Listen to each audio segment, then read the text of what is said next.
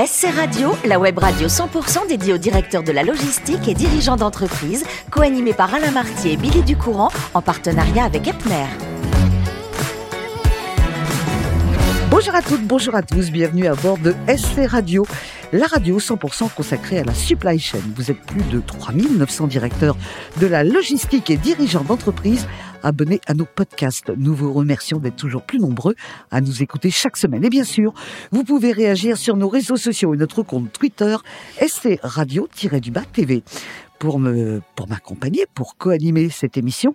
Muriel Glad est avec moi. Bonjour Muriel. Bonjour Milly. Muriel, directrice générale déléguée France de Epner. Aujourd'hui, nous allons découvrir et recevoir Brice Malm. Bonjour Brice. Bonjour. Merci d'être avec nous. Vous êtes directeur practice achat et supply chain de Grant Alexander. Quand je vois les études que vous avez faites, je me suis dit, mais comment on peut faire autant d'études sans avoir d'idée précise de ce qu'on veut faire au départ? Alors ça dépend quand est-ce que d'où d'où d'où l'on part lorsqu'on dit euh, lorsqu'on positionne le départ. Moi j'ai su quand même assez tôt quand je regarde les étudiants que je peux avoir euh, Mhm. en cours, puisque je suis aussi euh, enseignant à mes temps, euh, dans mes temps perdus, on va dire. Euh, moi, je l'ai su dès la terminale quand même que je voulais m'orienter dans une fonction plutôt supply chain et achat. Ouais. Alors, vous passez au départ un bac G3 que j'ai Ouais. découvert, je connaissais pas. Mm. Option commerce, puis un DUT technique de commercialisation. Puis vous êtes diplômé de Subdeco que vous avez fait à Pau. Ouais. Je, je continue, hein, je vais vite parce que sinon euh, vous êtes diplômé d'un certificat de compétences en achat délivré par l'ancien pape hein, de la fonction achat qui était Roger Perrotin. Tout à fait. Ça, c'est très important pour vous. Et en 2008, vous reprenez vos études, parce qu'il y a eu un break, mais vous reprenez vos études et vous faites un master à l'école centrale à Paris 12. Et j'ai pas terminé. Enfin, je peux vous appeler docteur, puisque vous avez fait une thèse de doctorat en 2018 en sciences et gestion. Moi, je dis quel parcours. Oui, c'est gentil. Après, c'est euh, c'est toujours c'est la passion de la connaissance, euh, d'éveiller un petit peu euh, ses voilà sa culture et donc les compétences. L'idée, c'était au départ, moi, lorsque j'ai repris mes études, c'était de faire le lien avec ce que je faisais au quotidien et surtout amener de l'innovation dans ce que je faisais euh, euh, au quotidien, euh, donc pour des entreprises comme Valeo, Philips. Absolument. Alors au début, hein, vous étiez euh, apprenti au sein d'une coopérative agricole à Vivadour, dans le Gers. Oui, j'ai commencé effectivement euh, dans le domaine agricole Ouais, au sein de, de, de Vivadour. c'était sympa ça. Ouais, c'était super. C'était euh, effectivement euh, dans le Gers. Et les- ce qui est vraiment très intéressant, c'est que j'ai travaillé sur le premier plastique biodégradable qui était fait euh, 100% euh, euh, maïs plante entière. Et, et aujourd'hui, euh, c'est comme une belle success stories hein, de VG Place, VG Mat, qui euh, euh, aujourd'hui sont les capsules que l'on peut trouver, euh, les capsules de café par exemple. Mhm. Voilà, 100% maïs plante entière, 100% biodégradable. Mais je trouve que votre parcours ressemble à vos études, c'est-à-dire qu'on on, on augmente, on va dans beaucoup de secteurs. Après Vivadour, vous êtes dans une société de conseil. Ouais. Ensuite, vous allez pendant deux ans, vous allez rentrer chez Valeo, qui a été, vous dites, une école formidable pour vous. Ouais, moi j'ai beaucoup adoré.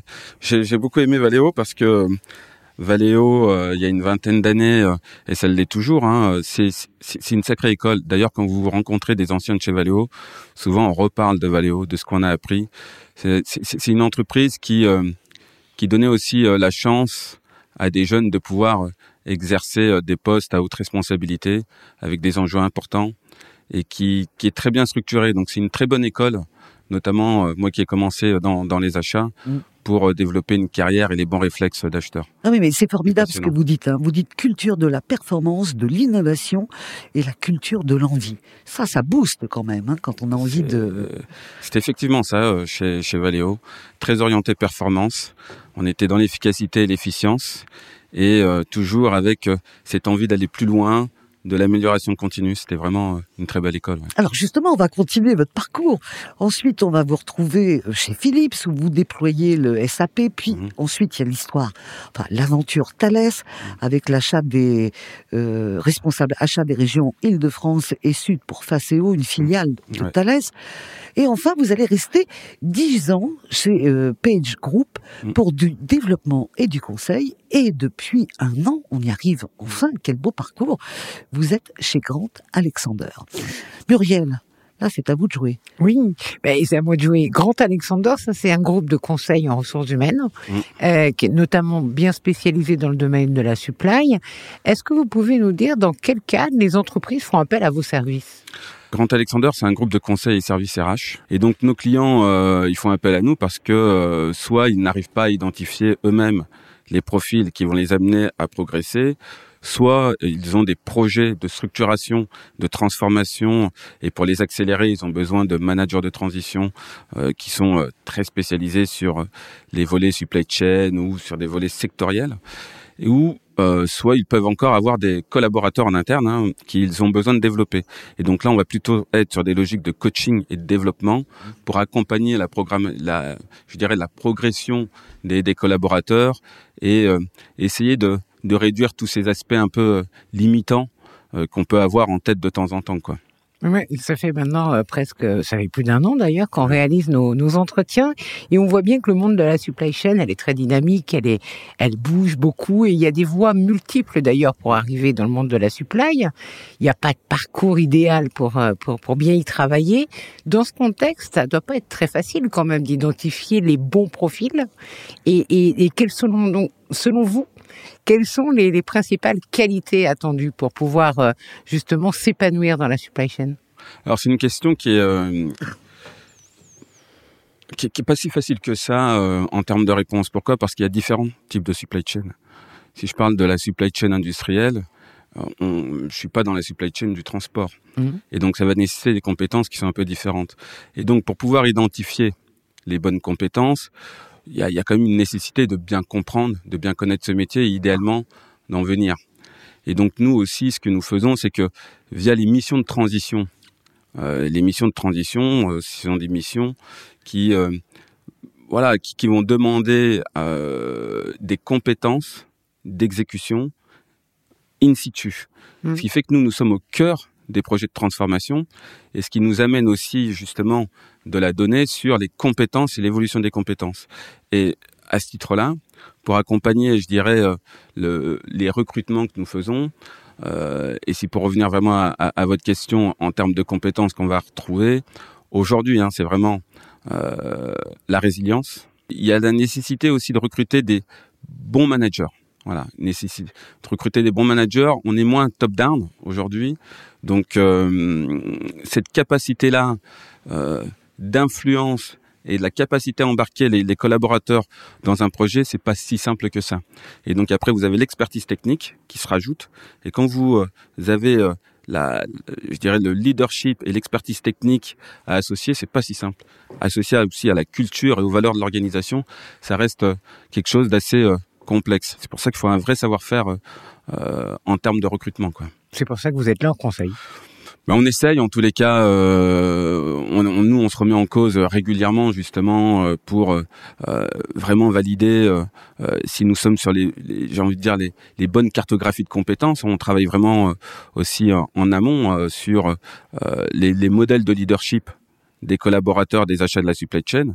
Tout ça, j'ai essayé de le circonscrire dans un livre hein, qui s'appelle Fonction achat et management des ressources externes. C'est pas bon, c'est pas très visible à, la radio, mais on, a développé un modèle euh, qui s'appelle aussi euh, Allier. Et Allier, c'est un modèle euh, qui repose sur quatre piliers hein, pour accompagner la transformation des organisations. Et donc, c'est un, pilier qui euh, qui va permettre d'aligner les compétences sur le niveau d'ambition de l'organisation. Euh, qui, alors donc là, on va être sur le A de alliés, ambition, les, les compétences de leadership, d'accord? Donc pour le L, les compétences en termes d'influence. Et l'influence, c'est la capacité à avoir des résultats et à embarquer également les collaborateurs, que ce soit, je veux dire, les collaborateurs qui nous sont rattachés, mais également tout l'écosystème, parce que la supply chain, euh, il faut quand même parler d'un écosystème avant tout, qui, qui fonctionne, et tout ça fonctionne ensemble. Et après, on a aujourd'hui euh, euh quelque chose de très important qui est l'engagement. L'engagement, c'est euh, le, côté responsable hein, des, des, organisations. Et nous, ce qu'on essaye de faire, en tous les cas, c'est euh, euh, d'associer je dirais, c'était c'est ces quatre piliers alliés pour accompagner la transformation des organisations, anticiper les compétences de demain et recruter donc les bonnes personnes qui, qui permettent, je dirais, de faire grandir les organisations. Quoi. Alors, dans un instant, dernière question pour Muriel, mais avant, vous nous dites, euh, votre livre, il est paru euh, à quelles éditions? Il est paru aux éditions EMS. Euh, et donc l'idée, si vous voulez, de, de ce livre, c'est retranscrire donc ces fonctions achat et management des ressources externes, c'est retranscrire un petit peu toute l'expérience hein, de euh, de recruteurs, de euh, des projets de transformation qu'on a pu mener euh, au sein d'un livre. Et il est structuré sur, je dirais, les quatre piliers ambition, leadership, influence, engagement, quoi. Muriel, dernière question. Non, mais c'est parce que les, les, auditeurs réguliers qui nous qui nous écoutent voient bien quand même qu'on est justement dans un monde de transformation ah euh, de, de, la supply entre le digital, la RSE, l'international. Les enjeux sont multiples en fait, et donc euh, il, il, est un peu difficile de voir l'avenir de nos postes mm. de, de, recrutement de demain de la supply chain. Est-ce que vous avez un profil type quand même pour ce pour ce recrutement de demain? Alors moi, je exactement définir quel sera le profil type de demain, je pense que ça reste complexe. Euh, ce qui est certain, euh, c'est que et un profil type, j'ai envie de dire, c'est euh, le, définir. Il y a plusieurs types de profils, puisque vous allez avoir des profils plutôt engagés sur la RSE, vous aurez des profils plutôt digital euh, qui, qui, vont plutôt travailler sur ces sujets-là. Et vous aurez toujours besoin de profils qui restent terrain opérationnel. Et c'est la, la, la connexion entre ces différents profils qui fera la réussite des organisations. Il n'y a pas de profil euh, demain, euh, euh, le robot humanoïde qui sait faire l'ensemble des l'ensemble de la supply chain. Ça me paraît un peu. Le fameux mouton à cinq pattes. voilà. Là, c'est un peu compliqué quoi quand même. Merci beaucoup Muriel pour vos questions. Euh, encore une, une, corde à votre arc, mon cher Brice. Quand vous avez euh, un peu de temps, comme vous avez dit tout à l'heure, perdu, non seulement vous donnez des cours, mais il y a quelque chose qui est très important dans votre vie, c'est le milieu associatif. Ce qui vous tient à cœur, c'est précisément l'inclusion du handicap. Mhm. Et vous avez pour projet de développer un service d'orientation pour les personnes en situation de handicap. C'est en cours de création. Euh, ou ça avance encore un peu plus Où ça en est, ça? Bah, On réfléchit avec euh, quelques euh, collègues sur, euh, sur le sujet si vous voulez, ce, ce projet-là, il est le fruit aussi d'une expérience personnelle et donc des enfants qui sont ce qu'on appelle les enfants 10. Les enfants 10, ce sont les enfants qui peuvent être 10 exécutifs, 10 praxiques, etc. et qui peuvent avoir des problèmes d'apprentissage. Et donc, ce qui va générer chez eux, ou du moins ce qui va générer chez eux, ce qui va entraîner plutôt des difficultés en termes d'orientation, du point de vue professionnel, etc. Et donc, avec des, des partenaires, on, on, réfléchit à, euh, euh, à mettre en œuvre et à développer un service d'orientation pour l'inclusion des euh, adultes et enfants. Quand je dis les enfants, c'est plutôt les, jeunes adultes, hein, les adolescents, dans euh, le monde de l'entreprise, puisque tous ces jeunes ont des compétences. Euh, sauf que de temps en temps, elles sont pas forcément adaptées ou reconnues euh, par rapport à, à, au modèle dans lequel nous sommes. Oui, alors entre le boulot, tous ces projets, euh, ce que vous aimez également en dehors euh, de votre boulot, je me dis, il dort quand, Brice? Il dort jamais. C'est un robot. Oh, peut-être pas quand même. Non, peut-être pas quand même. pas quand même, pas encore. Dans tous les cas. avoir un peu de, encore un peu d'empathie, euh, oui. etc. Oui, non, en tous les cas, merci beaucoup. Je sais que vous faites de, du sport, la course, oui. du vélo. Mais vous pratiquez aussi le football et le rugby que vous suivez ouais, très régulièrement. Merci beaucoup Brice pour votre Merci venue. À vous. Merci de l'invitation. Merci. Merci Muriel, c'est la fin de ce numéro de SC Radio. Retrouvez toute notre activité sur nos comptes Twitter et LinkedIn. On se donne rendez-vous mercredi prochain à 14h précise pour une nouvelle émission. L'invité de la semaine de SC Radio, une production b2b radio.tv en partenariat avec Epner.